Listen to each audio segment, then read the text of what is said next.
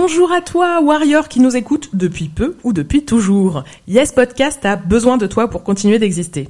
Et oui, on en a parlé dans l'épisode 52, depuis deux ans, l'existence de ce podcast repose sur le travail gratuit des femmes, en l'occurrence nous. Vous êtes plus de 10 000 auditoristes à nous écouter chaque mois. Si vous mettez tous un euro, ça peut nous changer la vie. Et si tu ne peux vraiment pas, n'hésite pas à partager notre appel ou à nous mettre une pluie d'étoiles sur ta plateforme de podcast préférée. Le lien de la cagnotte est en description et sur notre Insta. Elle s'appelle De la force pour les warriors. Dans tous les cas, merci à toi et gros love. Yes!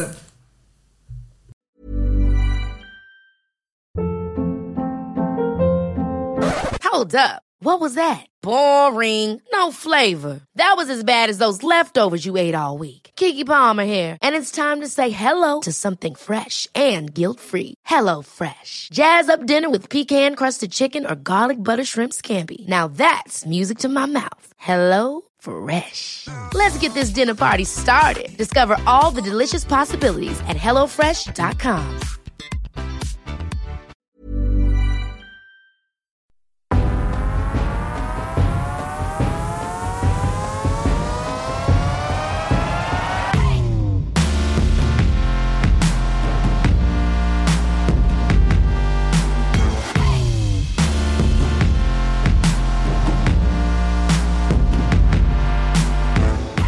Salut à toutes, c'est Margaïde. Je suis très contente de vous retrouver pour un nouvel épisode bonus de Yes. Ce mois-ci, j'ai voulu prolonger la réflexion autour du sexisme dans les médias et des solutions qu'on peut apporter pour faire bouger les choses. Si vous avez écouté le dernier épisode, vous nous avez entendu évoquer un nouveau métier qui est apparu timidement dans les médias ces dernières années, la gender editor. C'est une journaliste dont le rôle est d'impulser une couverture de l'actualité qui tient compte de la question du genre et qui n'oublie pas de traiter des phénomènes de société qui intéressent les femmes ou les personnes LGBT. Pour en savoir plus, je me suis dit que ce serait intéressant de discuter avec Lénaïque Bredou. Elle est la première en France à occuper ce genre de poste. Elle travaille pour Mediapart. Mais Lénaïque, c'est aussi une journaliste qui enquête sur les violences sexistes dans le milieu politique depuis plus de 10 ans. Elle a suivi notamment l'affaire DSK en 2011. Vous vous rappelez Dominique Strauss-Kahn, celui que tout le monde à l'époque voyait comme candidat du PS à la présidentielle. Suite au témoignage courageux d'une femme de chambre, Nafissatou Diallo,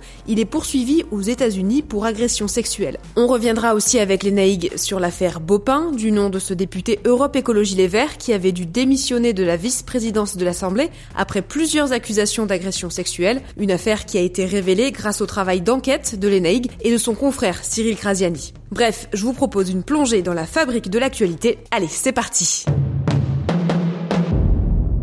alors, avant de parler de ton poste euh, de gender editor à Mediapart, je voulais qu'on revienne un peu sur euh, sur ton parcours déjà. Alors, tu es journaliste donc à Mediapart euh, depuis 2010, c'est ça? Oui, c'est ça, oui. Voilà, donc ça fait un, petit moment déjà. Et avant de te spécialiser dans le traitement euh, des violences sexuelles et, sexistes, tu as couvert notamment la, politique. Tu as écrit un livre sur les liens entre l'État français et la Tunisie du dictateur Ben Ali, donc un livre qui s'appelle Tunis Connection, enquête sur les réseaux franco-tunisiens sous Ben Ali. Donc l'enquête, le traitement de la politique, tout ça sont des champs que les femmes journalistes euh, souvent euh, délaissent. Est-ce que tu peux me raconter un petit peu comment toi tu y es arrivé à, à ça? Bah, faut bien dire que de ce point de vue-là, j'ai pas dérogé à, aux stéréotypes de notre métier. Moi non plus, euh, quand je me suis destinée à ce métier, je me suis pas dit je vais faire de l'enquête et de la politique. Je me suis même dit que je le ferais jamais. Je me suis dit que j'y arriverais jamais, ou même c'était même pas dans le champ des possibles en fait. C'est d'ailleurs très souvent ça. On s'auto-censure, on se limite en fait euh, nous-mêmes les horizons euh, de, de, de, ce qu'on aimerait faire. Donc voilà, moi quand j'étais jeune journaliste, je, je me suis pas dit ça. Et puis il se trouve que c'est des hasards et euh, les hasards aussi liés à mon arrivée au journal, à Mediapart. Avant, j'étais à l'AFP et puis euh, je suis arrivée à Mediapart euh, aussi parce que j'y connaissais des journalistes et, et notamment un journaliste qui s'appelle Stéphane Aliès qui, qui était au service politique et qui cherchait quelqu'un pour travailler avec lui sur les gauches. Et c'est et c'est lui qui m'a convaincu de, de venir à la politique. Et ensuite, c'est l'écosystème de Mediapart qui était une toute petite équipe à l'époque, enfin qui, est toujours une petite équipe, mais enfin une équipe qui a beaucoup grossi en 10 ans, que du coup il n'y avait pas les mêmes cloisonnements, les mêmes euh, les mêmes hiérarchies, les mêmes services, la même organisation que dans des rédactions plus traditionnelles, où c'était plus fluide, où les passerelles étaient plus fluides. Et c'est comme ça que je me suis retrouvée à partir en Tunisie en, pour relayer des collègues au moment des révolutions arabes, et que du coup on a été euh, voilà, on était tous encouragés à faire de l'enquête. Et c'est comme ça que je me suis retrouvée à faire de l'enquête avec d'autres collègues, hein, notamment Mathieu Magnodex avec j'ai fait ce livre.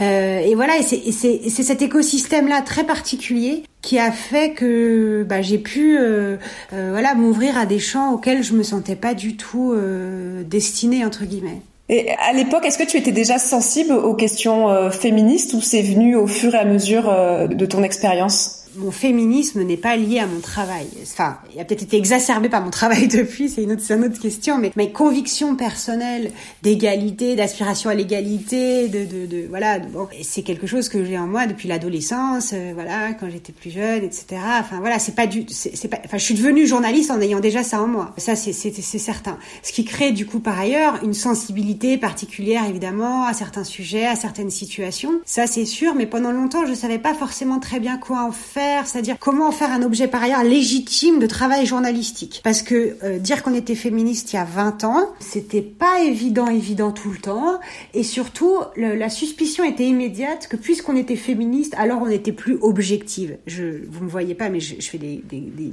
guillemets. On était plus objective, du coup on trahissait la réalité, les faits, etc. Et donc c'était assez difficile de se dépêtrer de ce de ce magma qui qui donnait à croire que en fait euh, une sensibilité personnelle à certaines questions vous rendez incapable de faire votre métier, ce qui est quand même une idée assez particulière quand on y pense, mais à l'époque on nous disait beaucoup ça. Par ailleurs, il se trouve que quand j'ai commencé à traiter des gauches, euh, on était fin 2010, on était en plein de l'explosion ou le développement ou le, en tout cas euh, l'éclosion sur la scène nationale de d'oser le féminisme, l'association, qui était par ailleurs poussée à l'époque euh, par Caroline Dehaas, qui assumait un discours très politique, d'ailleurs elle venait de la politique elle-même, euh, de dire qu'elle voulait promouvoir des féministes, des femmes en politique, à des postes de, à des postes responsables, etc.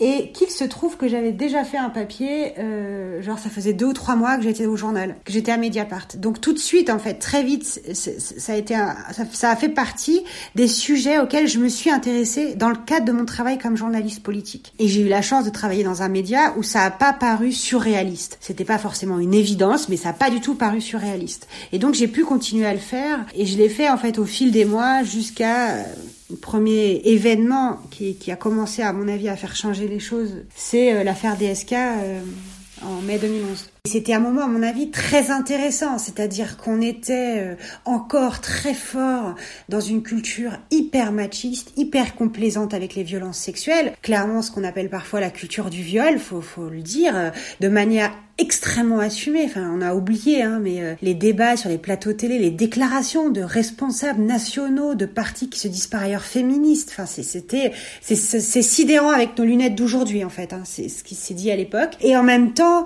une mobilisation de la société et un accueil de, cette affaire quand même qui montrait que des choses avaient changé. C'est-à-dire que euh, on voyait bien, d'abord il y avait euh, des rassemblements, une forte sensibilité, une aspiration à, à, quand même à ce que ce traitement médiatique change. Et moi, pour moi, c'est un peu un moment de croiser des chemins.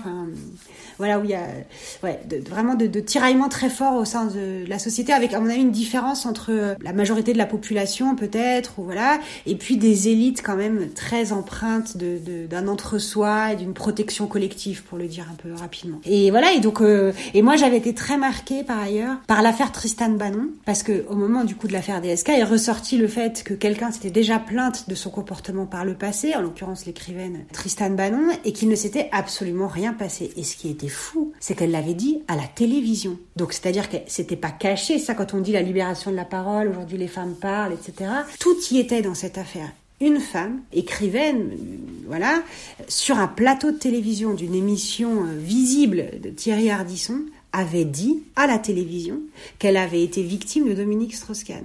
Que s'est-il passé? Rien. C'est-à-dire que ça n'a déclenché aucune enquête journalistique. Aucun, même pas la judiciaire, ça n'en parlons pas, mais aucune enquête, aucune enquête journalistique. Et puis on entendait partout, mais de toute façon tout le monde savait, tout le monde savait, etc. Mais ça n'avait pas été pris en considération par les médias comme étant un objet d'enquête journalistique légitime. Et moi, je me suis dit à ce moment-là, bah, j'aimerais bien, euh, enfin, j'aimerais bien que ce soit, ça m'arrive pas à moi, c'est-à-dire que dans 20 ans, je me retrouve face à une affaire où moi je dise moi aussi, euh, ah bah ça, de toute façon, tout le monde savait.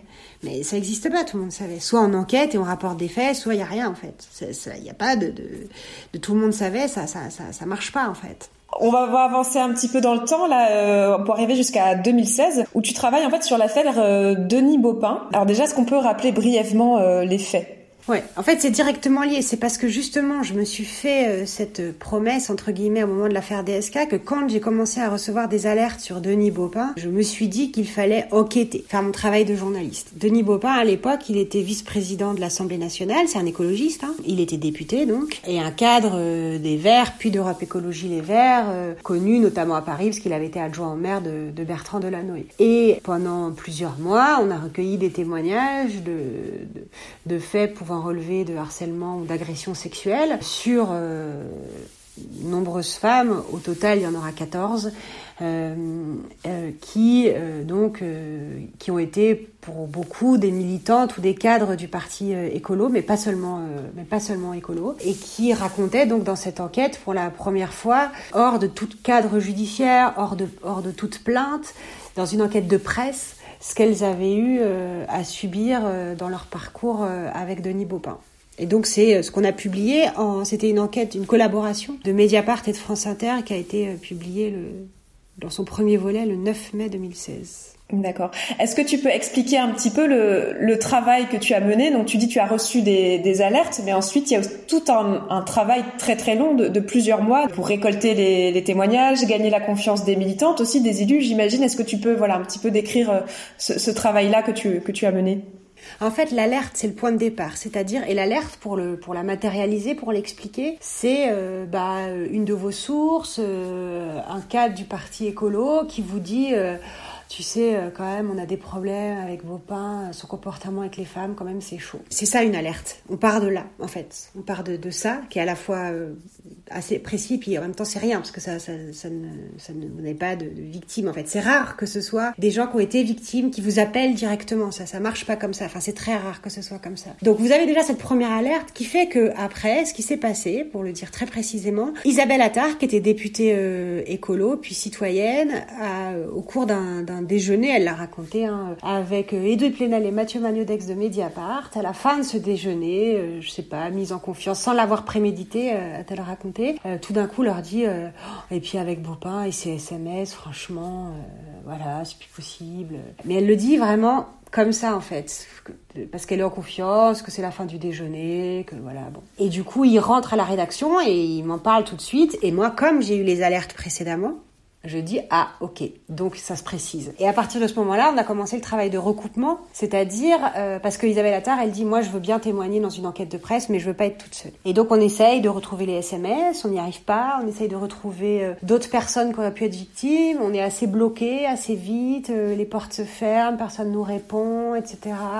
en fait après il y a un, voilà un autre élément déclencheur et, vraiment c'est toujours la même chose c'est toujours la même histoire qui se passe. En l'occurrence c'est le 8 mai 2016 il y a une opération mettez du rouge à lèvres contre les violences faites aux femmes. Et euh, Denis Baupin fait partie des députés. Il y a plusieurs députés qui participent à cette opération, dont Denis Baupin, qui donc met du rouge à lèvres et se fait prendre en photo avec du rouge à lèvres pour lutter contre les violences sexuelles. Cette photo déclenche chez euh, une cadre écolo, puis une deuxième, une réaction épidermique, dont l'une d'entre elles le publie sur Facebook. Publication sur Facebook qui arrive aux oreilles de personnes que connaît Cyril Graziani de France Inter, qui le prévient.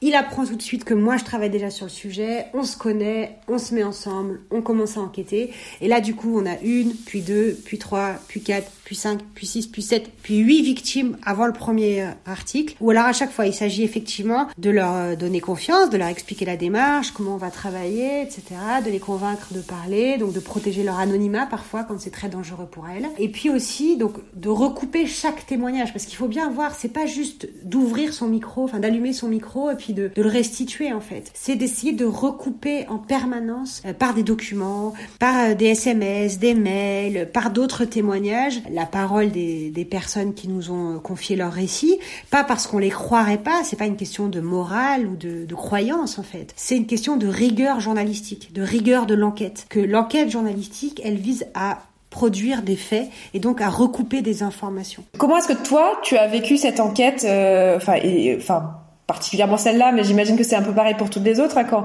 quand on est une femme journaliste, qu'on se retrouve euh, face à d'autres femmes qui témoignent de faits aussi graves, enfin, comment est-ce qu'on fait, euh, voilà, pour euh, pour à la fois donc inspirer la confiance, garder peut-être un peu de, cette distance aussi, parce que c'est des faits qui peuvent nous toucher en tant que femme aussi. Comment comment toi tu, tu l'as vécu cette enquête?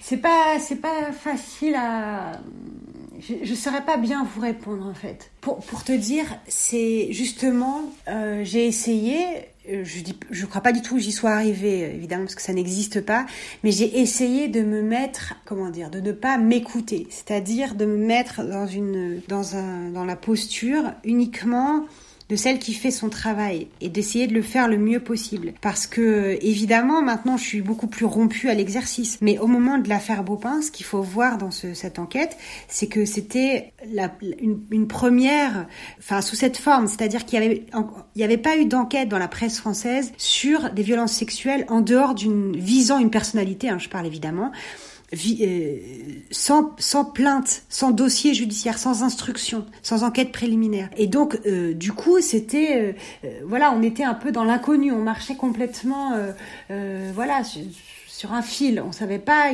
comment ça allait être reçu, on savait pas si notre travail allait être compris, s'il allait être utile, s'il allait servir. Et nous, on voulait que ce soit utile. Et donc, on était très concentrés en fait sur cet objectif, euh, très stressé, hein, pour te dire la vérité aussi, pour bien le reconnaître. Et puis, euh, euh, voilà aussi évidemment les, les, les femmes qui ont témoigné dans cette enquête, ça a été, elles le disent d'ailleurs parfois comme un voyage, quoi. C'est-à-dire et un voyage très douloureux, c'est très difficile, parce qu'une fois qu'elles se confient à un journaliste, déjà c'est très difficile difficile ce moment parfois, très émotionnel en tout cas. Et puis après, ça dure, ça dure. Avant que l'enquête soit publiée, et ce temps leur est insupportable. Enfin, c'est en tout cas difficile. En tout cas pour certaines. Évidemment, elles, elles vous sollicitent et elles ont raison. Moi, je, je leur dis à chaque fois que je suis aussi là pour ça. Mais vous êtes là aussi pour... Euh, à partir du moment où vous prenez sur vous la responsabilité de publier l'histoire, parfois très douloureuse, de personnes, votre responsabilité de journaliste, elle est aussi de les accompagner dans cette euh, dans ce travail journalistique. Donc vous pouvez pas juste euh, recevoir leur récit puis leur euh, leur dire salut bye on se parle plus jamais ça marche pas comme ça en fait. C'est une sorte de, de voyage quoi de, de, qui passe évidemment à la fois par une distance la distance qui est celle de la rigueur professionnelle. C'est ça qui aide par ailleurs hein, pour ce aussi si je veux parler de, parler de moi, c'est-à-dire ce qui ce qui quand même ce qui protège de toute cette violence qui est en fait rapportée de toute cette matière qui est une matière violente, c'est de se dire voilà de se réfugier entre guillemets, euh, avec les, les, armes de cette rigueur professionnelle. Parce que euh, votre seule utilité, en fait, elle n'est pas l'utilité d'un journaliste ou d'une journaliste quand elle travaille sur les violences sexuelles, c'est pas d'être ému, en fait. C'est de bien faire son travail. Et donc, moi, euh, c'est pas pour faire la, la, moine, je sais pas comment on dit, la moine soldate, mais mais quand même, euh, voilà, on n'est pas là pour être, euh, pour étaler ces, états d'âme ou, ces émotions. On est là pour euh, être utile à l'information du public et donc du coup d'être le plus rigoureux et le plus carré possible dans notre travail. Et je pense que cet état d'esprit-là, qui est celui que j'essaye d'avoir, il peut paraître très sec et très voilà, pas pas funky funky, mais je pense qu'il nous protège toutes. Je dis toutes parce que j'utilise le, féminin en majorité. On va parler un petit peu peut-être de, la représentation des, femmes dans la presse. Donc au moment de l'affaire Beaupin, on est avant avant MeToo. À cette époque, quel constat tu fais sur euh, comment les femmes sont représentées dans les médias en général, que ce soit presse écrite, euh, radio, télé, sur le web? Je ne sais pas si ça a beaucoup changé. Hein. Il, y a, des améliorations au sens où d'ailleurs on a cette discussion. C'est devenu un sujet de, discussion. C'est devenu un sujet public, de débat, de, voilà où il y a plein de collectifs qui se mobilisent sur, sur ces questions. Il y a plein de gens qui essayent d'améliorer les pratiques, etc. Mais sur le fond, si on regarde les études, les rapports, en gros, ils disent tous la même chose. Que ce soit euh, le GMMP, que ce soit euh, le rapport du CSA, de l'INA, de toutes les études qui existent, du Haut Conseil à l'égalité, etc., etc. Si on prend l'ensemble des données existantes, elles disent toutes la même chose. Toutes. Avec une amélioration existante, mais très faible. Mais faible. Très faible, peut-être je suis méchante. Faible.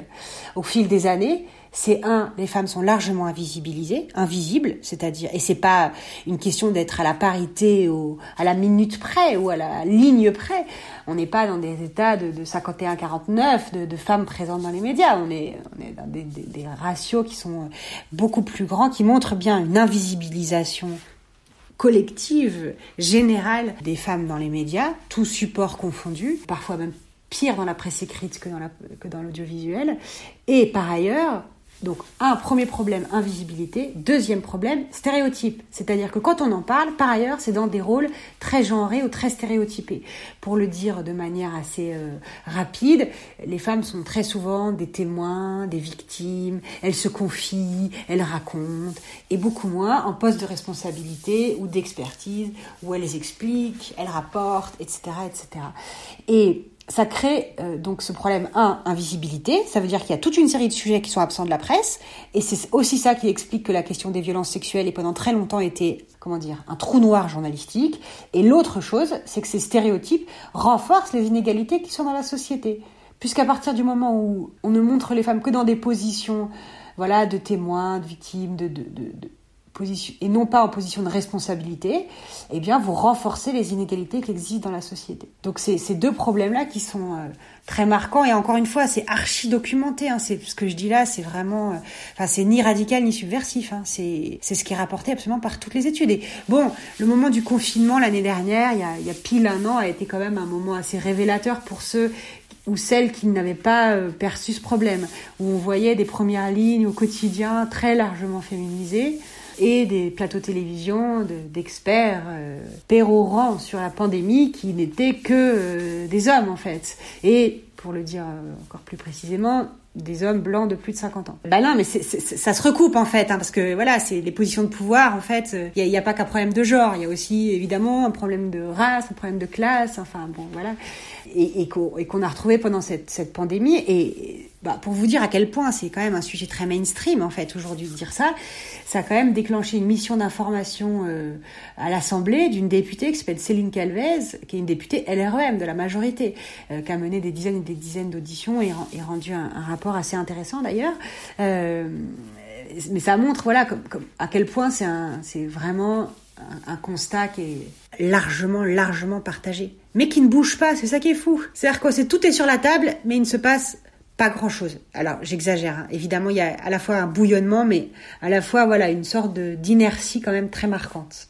Ce qui nous amène à parler de, de ton rôle hein, au sein de, de, la rédaction de, de, Mediapart. Tu continues à écrire sur les sur les violences sexistes et, sexuelles, mais tu es aussi euh, gender editor. Et là, c'est moi qui mets des guillemets. Ton rôle, euh, voilà, précisément, c'est plutôt euh, responsable éditorial aux questions de genre. C'est l'intitulé de ta fonction. Donc, tu l'as présenté sur un billet de blog euh, qu'on peut lire sur Mediapart où tu dis il s'agit de veiller en lien avec l'ensemble des services et en concertation avec les journalistes à ce que les sujets traités dans le journal n'oublient pas la moitié de la population. Ça paraît un, super programme. Euh, mais ce qu'on s'imagine, c'est vu ce que tu racontes, voilà, Mediapart euh, est un média qu'on imagine progressiste, euh, voire parfois par certains aspects contribue aussi à un traitement moins sexiste de l'actualité. Alors pourquoi avoir ce besoin de créer ce poste au sein de la rédaction de Mediapart justement? Mais justement, c'est parce que on est conscient du constat dont je viens de parler d'invisibilité et de stéréotypes que on s'est dit qu'on allait nous-mêmes travailler sur nos propres pratiques parce que c'est pas parce que on proclame l'égalité ou qu'on proclame le fait que nous nous avons une vision non genrée de l'actualité que c'est ce qui se passe. Ça suffit pas. Ça suffit pas. La preuve, encore une fois, le constat est sur la table et les médias et la couverture médiatique reste quand même largement euh, stéréotypée ou machiste ou sexiste, faut le dire vite. Euh, et, et Mediapart peut pas échapper, peut pas être une sorte d'îlot isolé de la société. Ça n'existe pas en fait.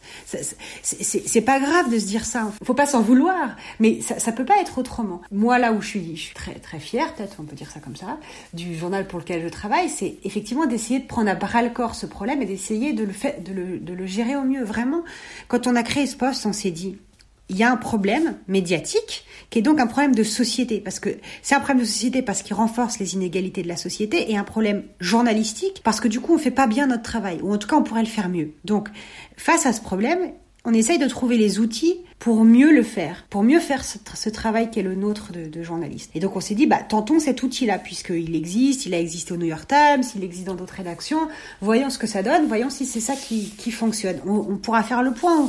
Moi je dis toujours au bout d'un an pour, pour voir vraiment si c'est le, le bon outil, le bon levier, etc. Mais en tout cas, vraiment d'essayer d'aller encore plus loin dans ce qu'on a essayé de construire.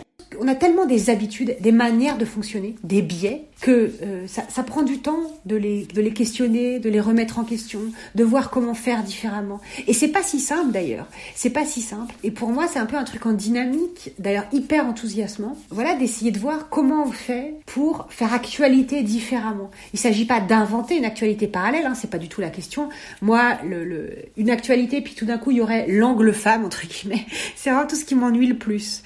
C'est plutôt comment c'est intégré à notre vision de l'actualité. Je sais que ça a l'air hyper abstrait quand je parle comme ça, mais en fait, en réalité, c'est une réflexion qui peut s'articuler de manière très concrète. Sur, voilà, par exemple, sur la question du travail, la, question du travail précaire, la question... Euh, bon, ça, c'est des, choses un peu évidentes, mais même dans la couverture de l'international, et, et, je prends souvent cet exemple parce que on en parle souvent avec mon collègue euh, qui s'occupe du service international, qui s'appelle François Bougon, justement sur comment, dans les mouvements sociaux, par exemple, la couverture des mouvements sociaux, partout dans le monde ces dernières années, il y a d'énormes mouvements féministes. Eh bien, dans le journal, c'est pas forcément des choses qu'on avait autant couvert qu'on aurait voulu. Bah, c'est des choses qu'on essaye aujourd'hui de davantage couvrir parce que ce sont des événements importants, hein, encore une fois. C'est pas de, de, de, de, prendre des mini trucs minoritaires et puis de voilà, c'est pas ça. C'est de raconter la réalité en n'omettant pas, bah, ce que je disais, en n'oubliant pas la moitié de l'humanité. Et, concrètement, à quoi tu occupes tes journées Est-ce que tu vas voir tes collègues en leur disant, hé Pep, là, euh, tu oublies quelque chose? T'aurais pas un peu oublié de parler des femmes? Ou est-ce que tu corriges les articles? Enfin,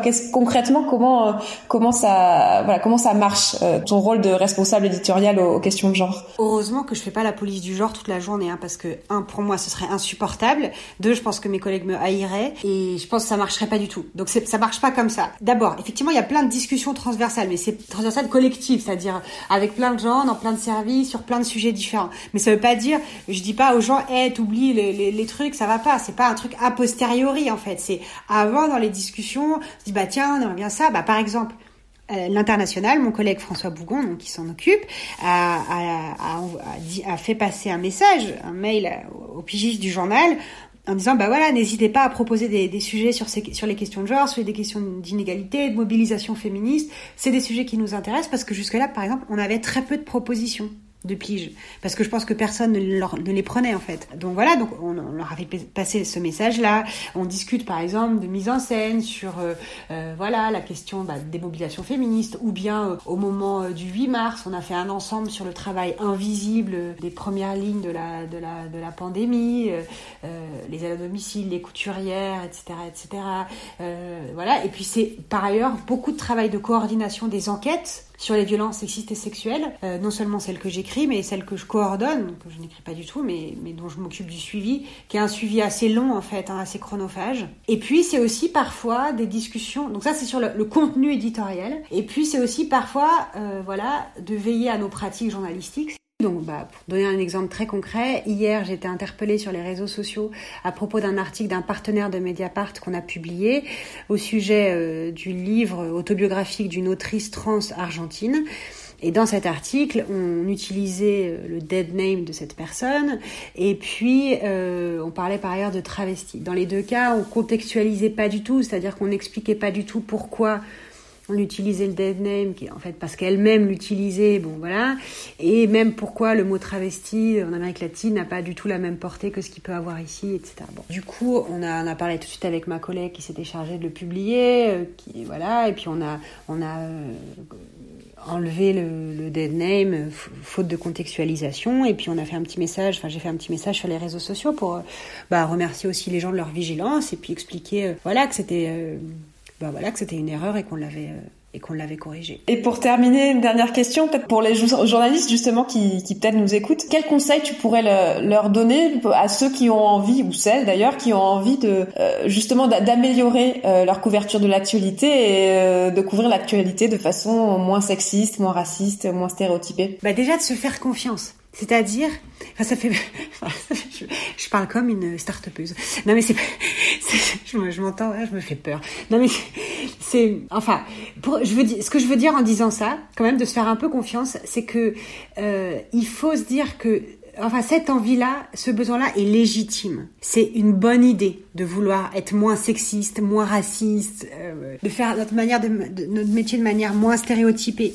Enfin vraiment, il faut pas se laisser dissuader de la légitimité et du bien fondé de cette, de cette envie. Ça, c'est la première chose. La deuxième chose, c'est que euh, d'abord, il y a des associations professionnelles qui existent, qui peuvent donner des pistes et des et voilà et des idées sur comment le faire. Alors je pense notamment à l'association Prenons la Une. Euh, il y a une charte de Prenons la Une sur euh, les violences, par exemple sur la couverture des du traitement euh, des violences sexistes et sexuelles, pardon. Il y a par exemple sur les questions LGBT, l'AJL, donc qui est l'association des journalistes LGBT, qui a pareil produit un guide qui peut donner plein de bonnes idées, de d'outils, voilà, pour réfléchir à, à à des choses, euh, encore une fois, des termes qu'on maîtrise pas ou des choses auxquelles on n'a jamais euh, réfléchi. Et c'est tout à fait normal. Hein, faut pas croire. C'est normal de pas tout savoir en fait. Par contre, ce qui est bien, c'est qu'il y a des endroits où on peut essayer de se renseigner pour pour mieux le faire. Il y a aussi, euh, voilà, euh, faut pas hésiter à aller voir les travaux du Haut Conseil à l'égalité hein, sur les traitements médiatiques sexistes. Il y a aussi tous les ans, donc il y a, enfin tous les ans. Ouais, il y a ce rapport du du, du GMP sur le qui, qui, qui un monitoring en fait de la place des femmes dans les médias partout dans le monde, avec un volet euh, euh, sur la France euh, également. Donc ça, ça peut aussi être une source de documentation intéressante. Je pense que c'est bien de se documenter parce que ça donne des idées et ça encourage, même sur des petites choses du quotidien, à essayer de le faire mieux, et puis de se parler aussi entre journalistes d'en discuter, pas hésiter à aller euh, euh, questionner euh, ses collègues ou, ou, des gens dans d'autres rédactions qui bossent là-dessus. Moi, ça m'arrive souvent, par exemple, d'être sollicité par des journalistes d'autres rédacs qui me posent des questions par rapport à voilà ce que j'ai pu faire, etc. Et puis on en discute. Moi, j'ai aucun problème pour répondre et je pense que je suis loin d'être la seule. Hein. Et euh, j'ai encore une dernière dernière question pour euh, nos auditrices. Est-ce que toi, tu as des, des, des médias auxquels tu penses ou des façons de s'informer euh, qui permettent d'éviter le sexisme? Est-ce que est-ce que ça existe déjà? Bah, je sais pas, je, je crois pas, malheureusement. Je ne crois pas. Enfin, on vit dans une société qui est de fait, euh, voilà, structurée par ces inégalités. C'est très difficile de, de trouver des espaces où on y échapperait complètement. D'ailleurs, est-ce que soi-même est un espace où on échappe complètement à ça? Je ne crois pas non plus. Enfin, on intériorise aussi euh, les dominations, les stéréotypes. Donc, euh, je, je, je sais pas. Après, il y a des endroits qui sont plus ou moins safe, comme on dit maintenant, n'est-ce pas? Je, je, parle comme une vieille dame. Mais euh, a, non, mais il y a des endroits qui le sont, voilà, qui le sont plus ou moins. Moi, il y a des choses que j'écoute pas, que je lis pas. Je me protège aussi, hein, parfois, hein, parce que j'ai pas envie. Moi, par exemple, il y a des choses euh, tout à fait personnelles. Je pense que c'est bien parfois de moi je ne suis pas tous les trucs de merde c'est-à-dire euh, je suis pas euh, par, par exemple tout le temps à chaque fois qu'il y a un truc euh, très sexiste ou violemment sexiste parfois je, je me protège des polémiques je pense que c'est bien aussi parfois de se mettre dans des bulles pour ne pas être tout le temps confronté à ça Bon, mais ça, c'est ma tactique personnelle pour supporter euh, au quotidien. Mais euh, voilà. Non, mais je crois pas qu'il y ait d'espace de, complètement. Voilà, faut trouver là où on est le mieux, quoi. Ce qu'on aime le mieux lire ou ce qu'on aime le mieux écrire, tout simplement.